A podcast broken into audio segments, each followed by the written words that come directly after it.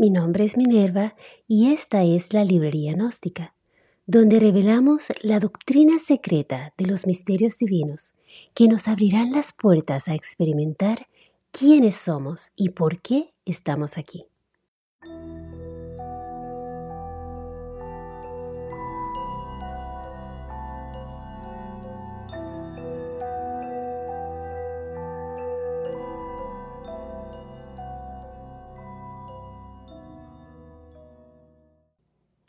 Bienvenidos.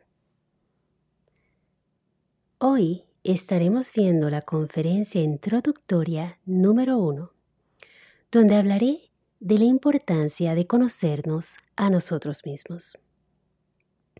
A los nuevos compañeros, bienvenidos. Esta es la primera conferencia de las 50 conferencias de fase A. Tenemos conferencias en vivo todos los jueves a las 8 de la noche hora del este de los Estados Unidos, y todos están cordialmente invitados. Pues bien, vamos a comenzar. Conocernos a nosotros mismos es conectarnos con nuestro ser, adquiriendo así la sabiduría y el conocimiento trascendental que va más allá de los libros sin sentido que memorizamos en las escuelas. Y este es el objetivo de la vida, conocernos a nosotros mismos y así conectarnos con nuestro ser interior. La gente cree conocerse a sí mismo, pero realmente no se conocen, realmente no tienen idea de quiénes son. Y cuando se les pregunta ¿Quiénes son? Responden con su nombre, de qué familia son y en qué trabaja o, o a qué se dedican. Pero esa es simplemente la información de la personalidad que han desarrollado desde el nacimiento. Pues una vez el niño nace, comienza a aprender de todo lo que está a su alrededor incluyendo la escuela, la familia, y así es como se forma la personalidad del niño. Entender quiénes realmente somos es algo más profundo, pero lamentablemente solo muy pocos tienen el interés de hacerlo. Y a esos pocos valientes son los que comienzan haciéndose preguntas como, ¿quién soy yo? ¿De dónde vengo? ¿Cuál es mi propósito en la vida? ¿Cuál es la razón de mi existencia? ¿Qué hay más allá de todo esto? ¿Qué hay más allá de la muerte? Son muchas las preguntas y más aún son las teorías, conceptos y creencias al respecto. Si vamos al cura, él nos dará la explicación que la iglesia decidió era cierta. Si vamos a un científico, él nos dará la explicación que aprendió en sus libros. Pero, ¿cómo sabemos quién nos dice la verdad? Jesucristo dijo, y conoceréis la verdad, y la verdad os hará libre. Tan poderosa es la verdad que nos llevará a la liberación final. Esto es tan maravilloso. Son muchas las inquietudes y estoy segura que es la razón por la cual estás aquí porque estás en busca de respuestas.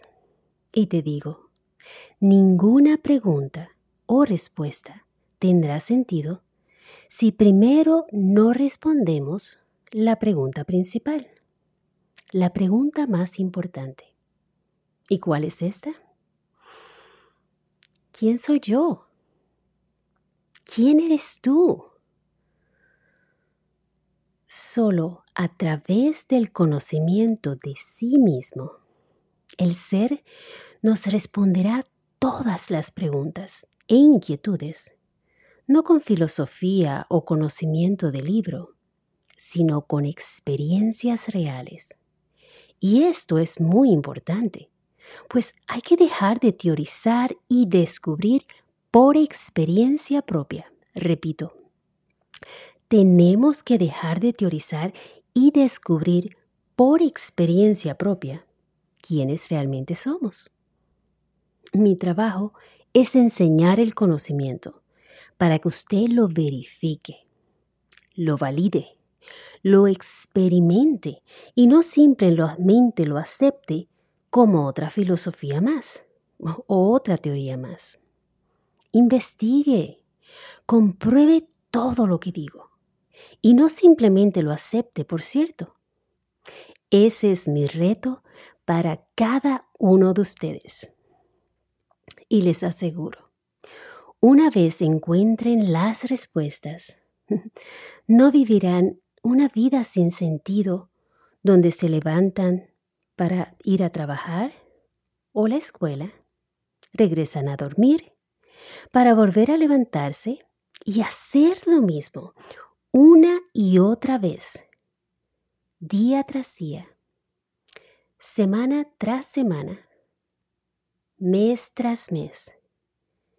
A esto es lo que yo le llamo el rat race o la carrera de ratón. Mis amados, una vez experimenten la única verdad, su vida tendrá finalmente un sentido real, un sentido trascendental. Ok, ahora vamos a hablar de las tres partes principales que forman el cuerpo humano. Y estas son el cuerpo, el alma y el espíritu. La gente cree que son el cuerpo pero no se dan cuenta que la psicología es la que mueve el cuerpo. Definamos psicología como la manera de sentir, la manera de pensar y de comportarse. Ok, so, ¿qué es el cuerpo? Es la materia, es la máquina orgánica humana que nos permite experimentar los cinco sentidos. El cuerpo físico es la máquina que transforma la comida en energía y es antena receptora que recibe la energía del universo para así transmitirla a la Tierra, al planeta Tierra. Este cuerpo físico nos permite vivir en la tercera dimensión, que es donde estamos ahora mismo con un propósito que pronto descubriremos. Pero como todos sabemos, este cuerpo no es eterno, sino que es perecedero. El alma. ¿Qué es el alma o la mente? Es la energía, es nuestra psiquis. El alma es eterna pero lamentablemente, un 97% de energía o esencia está atrapada entre todos nuestros efectos psicológicos o yoes. Son cientos de millones los yoes que nos controlan. Algunos feos, como por ejemplo el miedo, la ira, el coraje, la vergüenza, el sufrimiento. Y otros, pues, no menos feos, como por ejemplo el famoso amor propio, que nos hace cometer barbaridades, pues no podemos ser heridos. ¿Y qué es el espíritu o la conciencia?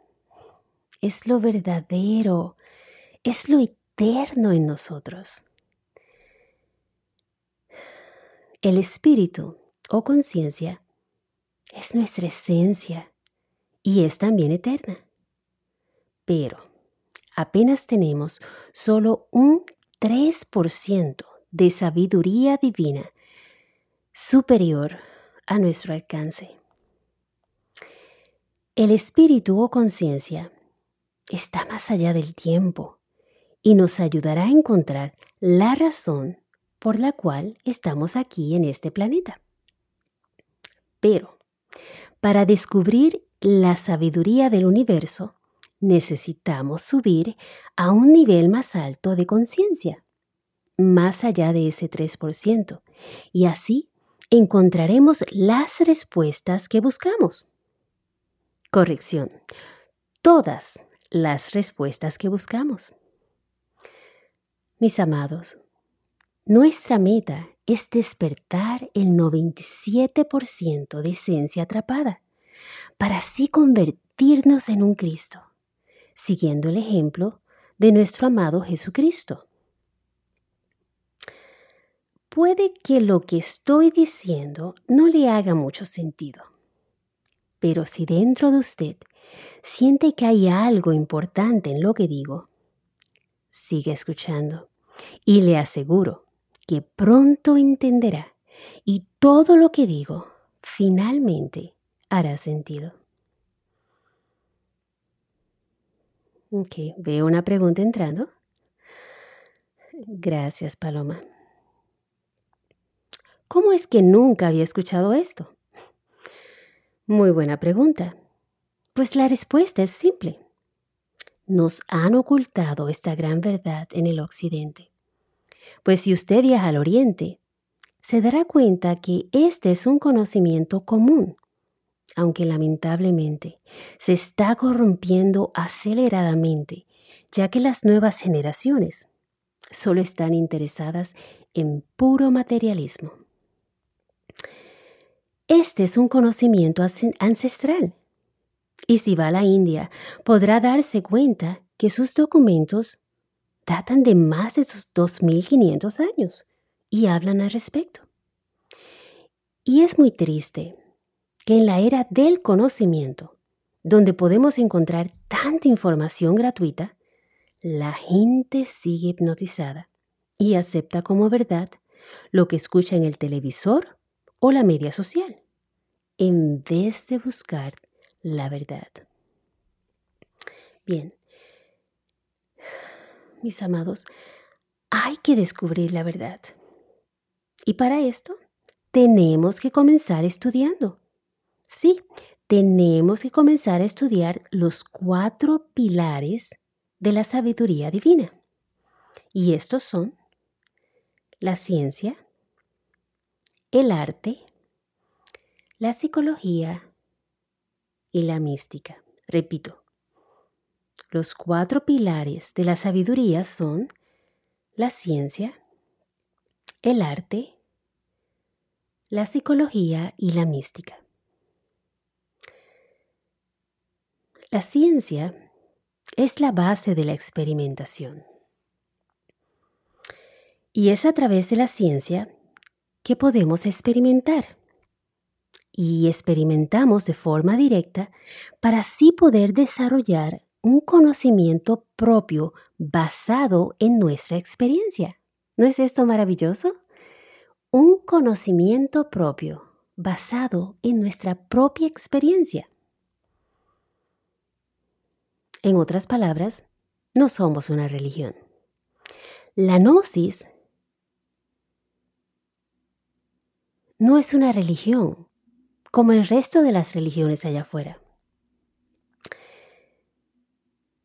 Nosotros buscamos conocimiento y experiencia real y trascendental. Y esto lo logramos a través de la experiencia directa, a través de las prácticas. Recuerde, la práctica hace al maestro. Por eso aquí la práctica es diaria. Aquí yo no estoy en busca de seguidores. No estoy buscando creyentes. Y no estoy buscando filósofos que solo buscan más y más teorías y que nunca realizan la práctica. ¿Y por qué digo esto? Porque el conocimiento es real. No lo va a encontrar en los libros o el Internet. Solo podemos encontrarlos en nuestra propia sabiduría divina, a través de las prácticas y la autoobservación. Mis amados, todo está dentro de nosotros. Pero insistimos en seguir buscando las respuestas afuera. Aquí, yo les enseñaré prácticas que lo ayudarán en este proceso. Por ejemplo, prácticas de relajación, concentración, meditación, autoobservación y muchas otras. Recuerde lo que dije, la práctica hace al maestro. Por eso debemos practicar hasta triunfar. Y así podrá hablar con conocimiento de causa y no la creencia sin sentido de las religiones. Pregunta. Sí es cierto, mucha mentira en las noticias. Es difícil saber quién nos dice la verdad. estoy totalmente de acuerdo. Y lamentablemente, a nosotros se nos enseñó en la escuela a creer todo lo que dice la autoridad y a aceptarla sin cuestionarla. Nunca se nos enfatizó la importancia de investigar y aprender por experiencia propia.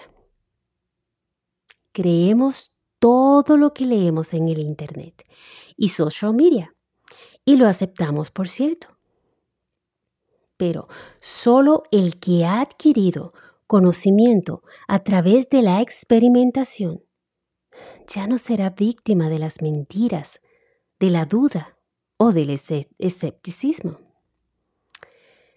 El segundo pilar es el arte. Y el arte es el que nos enseña a crear de una forma más elevada, para así poder crearnos a nosotros mismos. ¿Y cómo nos vamos a crear? Me imagino que se están haciendo esta pregunta. Jesús le dijo a Nicodemo que los hombres deben nacer de nuevo, y el nacimiento y la creación solo puede salir de la energía creadora sexual. Sí, toda la naturaleza crea.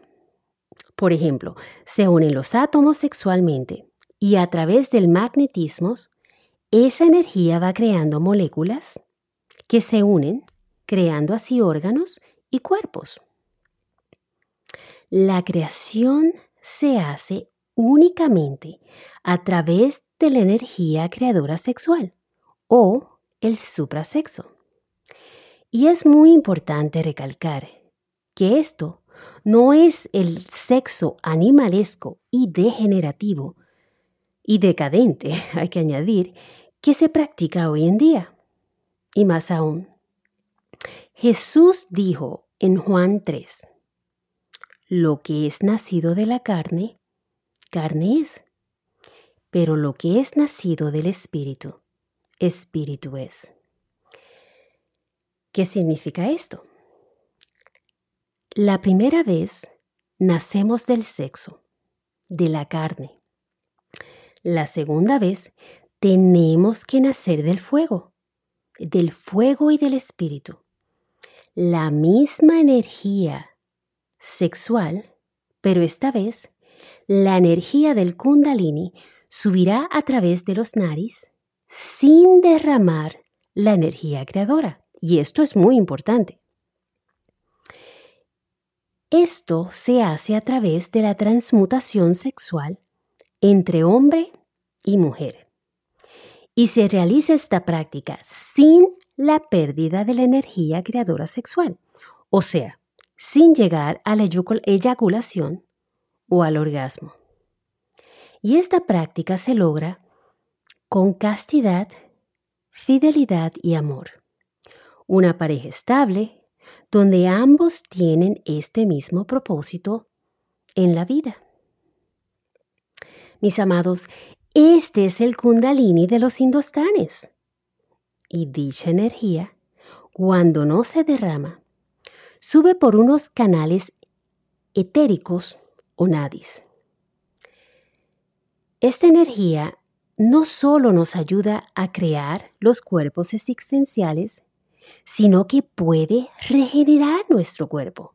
O sea, puede sanar nuestro cuerpo, rejuvenecer nuestro cuerpo. La famosa fuente de la juventud que Juan Ponce de León no pudo encontrar. Este es el conocimiento secreto del gran alcano. La piedra filosofal, incuestionablemente.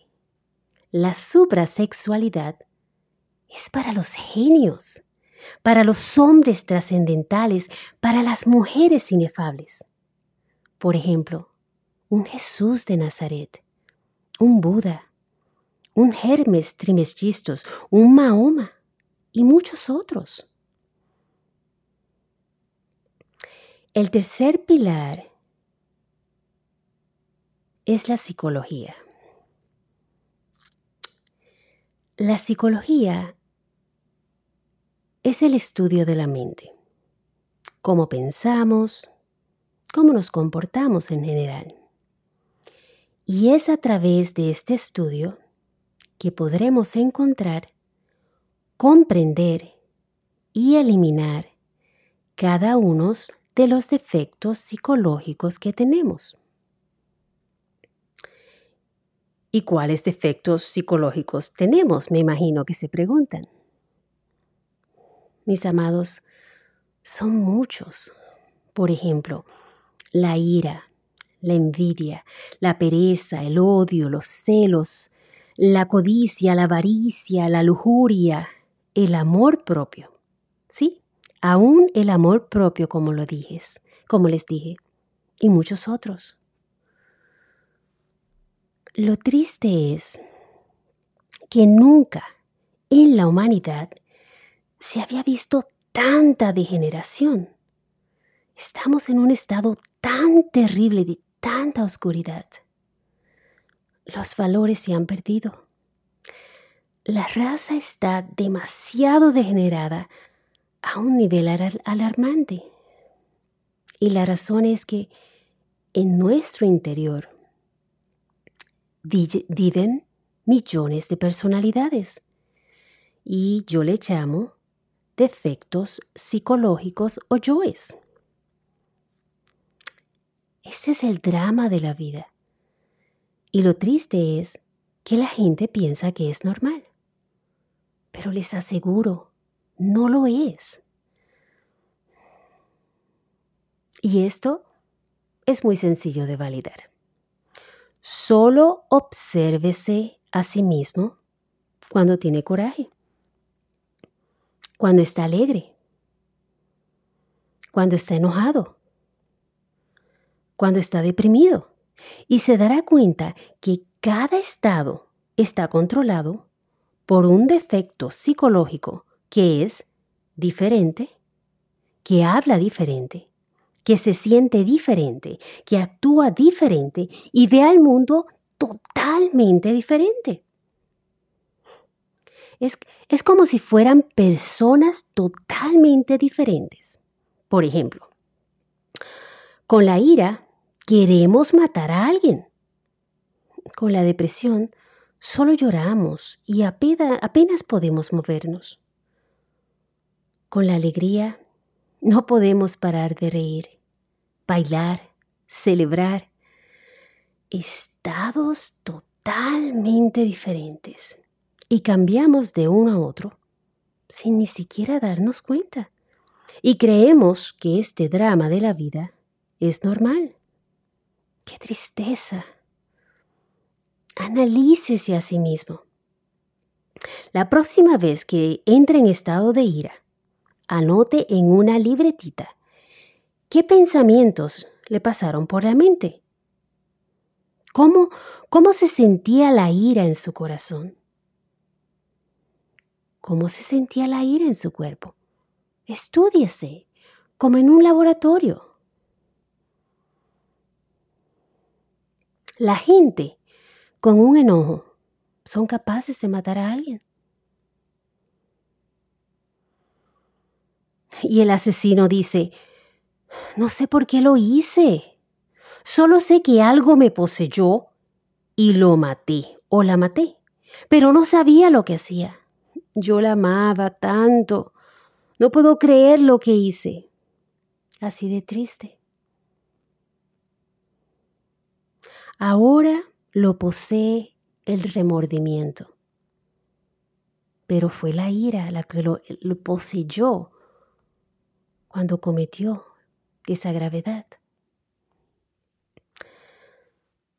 Nos enamoramos y en cuestión de meses nos odiamos a muerte. Somos santos en la iglesia y nos volvemos demonios en las calles. Estos defectos psicológicos nos hacen dudar, sospechar, ser víctimas, nos llenan de estrés, de odio, de vergüenza, de coraje y creemos que somos uno. Mis amados, no somos la misma persona en todo momento. Somos simplemente marionetas controladas por los yoes. El yo de la ira, el yo del miedo, el yo víctima, el yo traicionero, el yo del orgullo y muchos, muchos, muchos más. Solo a través de la autoobservación y la muerte en marcha que podremos descubrir todos estos yoes y eliminarlos. Es un trabajo muy arduo, les confieso. Es muy fuerte el, el, descubrir cada yo y así eliminarlo. Pero es así como experimentaremos qué es lo verdadero. Así experimentaremos el verdadero amor, que hoy no el que hoy declaramos y en cuestión de meses se transforma en odio. La gente no sabe lo que es el amor. Muy pocos lo han descubierto. Y algo muy importante. Una vez descubrimos los defectos, tenemos que comprenderlos y eliminarlos. Lo erradicamos pidiéndole a una parte de nuestro ser, que se llama la Madre Divina, que nos ayude a eliminarlos. Y al eliminarlos, desarrollamos virtudes. Por ejemplo, al eliminar el orgullo, desarrollamos la verdadera humildad. Al eliminar la ira, desarrollamos la verdadera paciencia. Si eliminamos el odio, imagínese, recuperamos el amor, el verdadero amor por los demás. Ese es el trabajo maravilloso de la liberación final. Y con este procedimiento podemos transformar nuestras vidas, aprendiendo a tener control emocional en todo momento es importante, mis, mis amados. Tenemos que tener control emocional y mental en todo momento. En la muerte en marcha, por ejemplo, primero es importante autoobservarnos. Y esto lo vamos a hacer de instante en instante. Y así podremos descubrir esos yoes que nos poseen. Por ejemplo, si estamos guiando el auto en la carretera, nuestra mente debe estar en la carretera.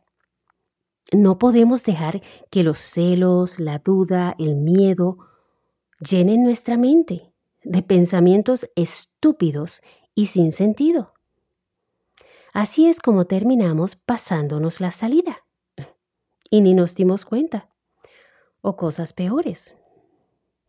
Repito, de momento en momento debemos autoobservarnos, debemos observar todos nuestros pensamientos. Y le digo de antemano, son muchos. Es increíble la cantidad de pensamientos sin sentido que entretenemos todo el día. Estamos totalmente dormidos.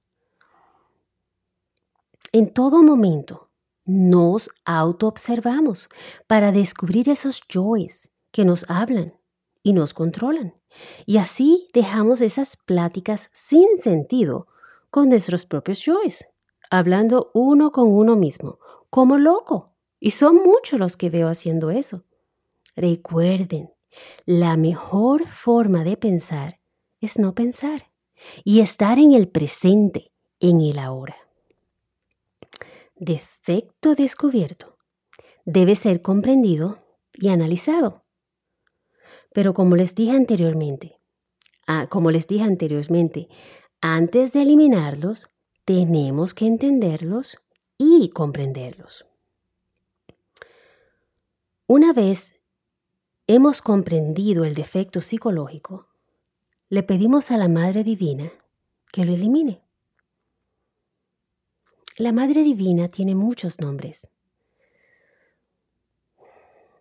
dependiendo de la cultura. Por ejemplo, es la diosa Isis de los egipcios, es Tonaxin para los aztecas, Devi Kundalini para los hindúes, Minerva para los romanos, Athena para los griegos, Kuan Yin para el budismo chino.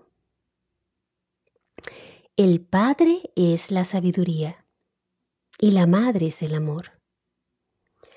Haciendo este simple procedimiento, vamos cambiando cada día, liberando así la conciencia atrapada en cada uno de estos defectos.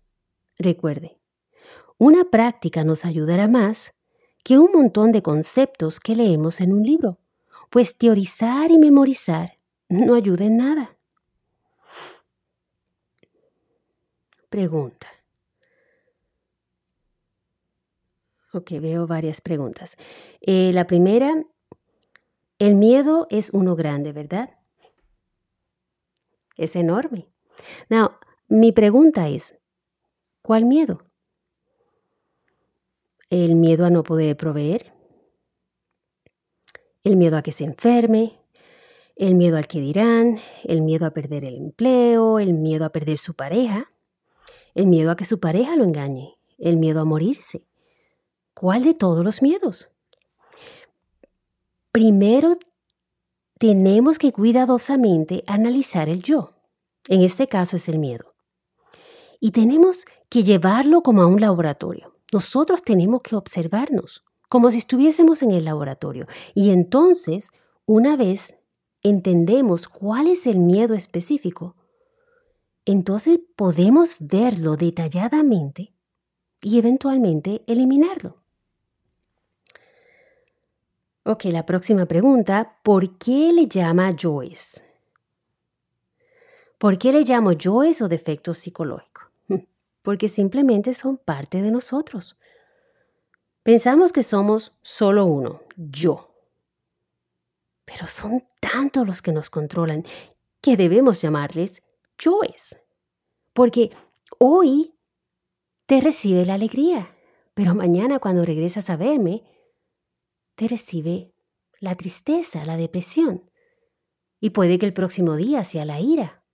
No sabes quién te va a responder a la puerta. Y les digo, si los observan cuidadosamente, se darán cuenta que cada yo o defecto psicológico controla su cuerpo, sus emociones y su mente. El yo de la ira no es el mismo al yo de la pereza ni el yo del miedo es igual al yo de la alegría. Todos piensan diferente, sienten diferente y controlan su cuerpo de una forma totalmente diferente. Obsérvese y verá que lo que digo es cierto. Próxima pregunta. Por favor, deme ejemplo de cómo eliminar el apego a mi pareja.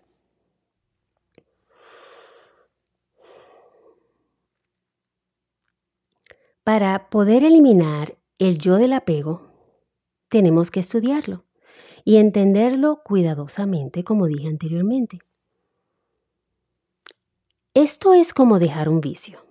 La única forma de lograrlo es entendiendo plenamente cómo el vicio nos hace daño y por qué debemos dejarlo.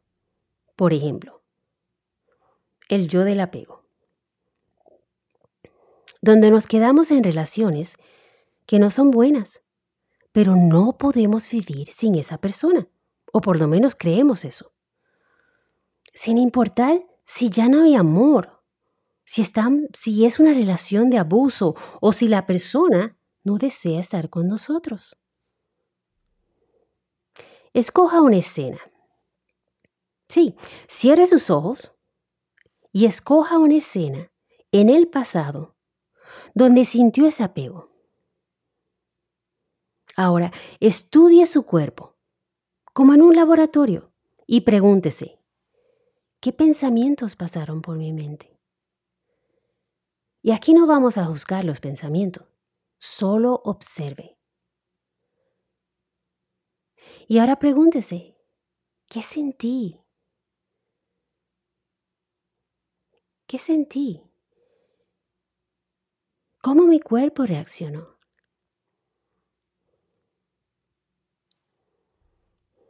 Por ejemplo, ¿qué pensamientos llegaron a mi mente? Pues, no sé, mi mente me decía que no podía vivir sin él. Me torturaba pensar que, que me dejaba por otra. Ok. Ahora cierre sus ojos. Y vamos a pedir ayuda a la madre. Madre mía, mata este pensamiento sin sentido de que no puedo vivir sin él. Ahora, ¿cómo se sentía en su cuerpo? Ok, no sé, mi cuerpo temblaba, sentía que no tenía fuerzas. ¿Ok? Cierre sus ojos y vamos a pedirle a la madre otra vez. Madre mía, por favor, mata este temblor que siento en mi cuerpo. Mata esta debilidad que se ha apoderado de mi cuerpo. Y la tercera pregunta. ¿Cómo se sintió en su corazón? ¿Mm? No lo sé. Sentía una tristeza terrible. Una tristeza tan terrible de perderlo. Sentía mucho miedo de, de no estar con él. Madre mía, mata esta tristeza terrible que tengo de perderlo. Madre mía, mata este miedo que siento al no estar con él. Es un proceso muy simple, pero como les dije, tiene que entender realmente cómo esa emoción, sea cual sea, cómo se manifestó en su mente en su cuerpo y en sus emociones, en su corazón. Repito, pues esto es muy importante. Tiene que entender realmente cómo esa emoción, sea cual sea, se manifestó en su mente, en su corazón y en su cuerpo. Pregunta, ¿podemos pedirle al Padre si no creemos en la Madre?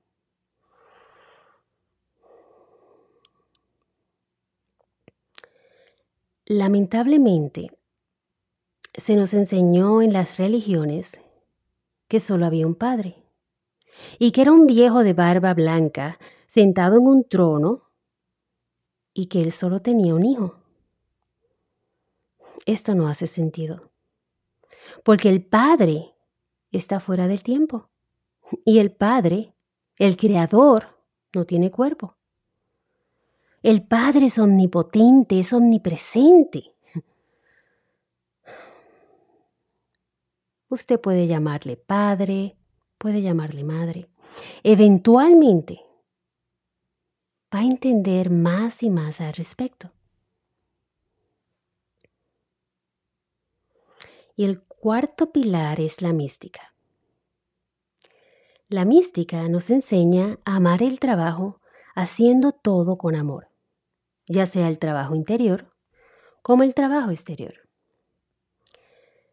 Según trabajamos la muerte psicológica, experimentaremos lo trascendental y eso nos dará, la fuerza que necesitamos para seguir. Y esto nos llevará a comenzar el sacrificio desinteresado por la humanidad. De esta manera, despertamos el amor por la humanidad, sirviendo sin cobrar, sino con el deseo de ayudar a, a nuestros hermanos a despertar. Ni gracias estoy esperando. Mi trabajo es simplemente entregar este mensaje, porque lo experimenté y es mi verdad. Bien, el autoconocimiento es la tarea a la que deberíamos dedicar tanto tiempo como podamos. Mm, es la aventura de conocerse a uno mismo, y esta aventura dura toda una vida. Nócete Ibson. Conócete a ti mismo. Esas eran las palabras que aparecían inscritas en el templo de Apolo de Delfos. Y fue Platón quien las hizo famosa. Conócete a ti mismo y conocerás el universo y los dioses. Bueno, eso es todo por hoy. Oh, disculpen, de otra pregunta. Entonces, ¿la gnosis no es una religión? No, no lo es. Aquí no seguimos maestros, aunque nos apoyamos unos a otros en el camino.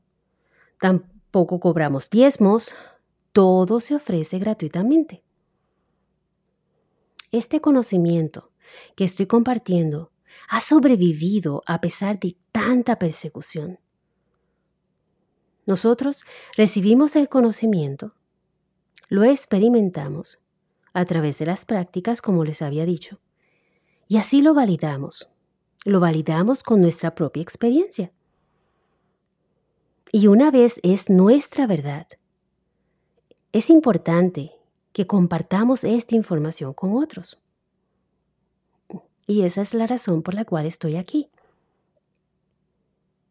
Pregunta, ¿y usted, ¿y usted sabe lo que dice y cómo usted sabe que lo que dice es cierto? Supongo que es eso. Porque es mi verdad, la cual aprendí no de libros o porque alguien me dijo, sino porque yo misma lo experimenté. Por eso les digo, hagan sus propias investigaciones con las técnicas que les enseñaré y así descubrirán por experiencia propia lo que digo. Es así de simple. Y recuerde, yo le entrego un conocimiento y usted tiene derecho a aceptarlo o a rechazarlo. Y si lo acepta, pues a trabajar y hacerlo parte de su experiencia real. Y si no lo acepta, pues continúe su camino, continúe su búsqueda. Yo le deseo lo mejor. Ok, no veo más preguntas. Muchas gracias a todos. Ha sido un privilegio poder estar aquí con ustedes. Mi nombre es Minerva y los invito a la próxima conferencia que será el próximo jueves a las 8 de la noche, hora del este de los Estados Unidos.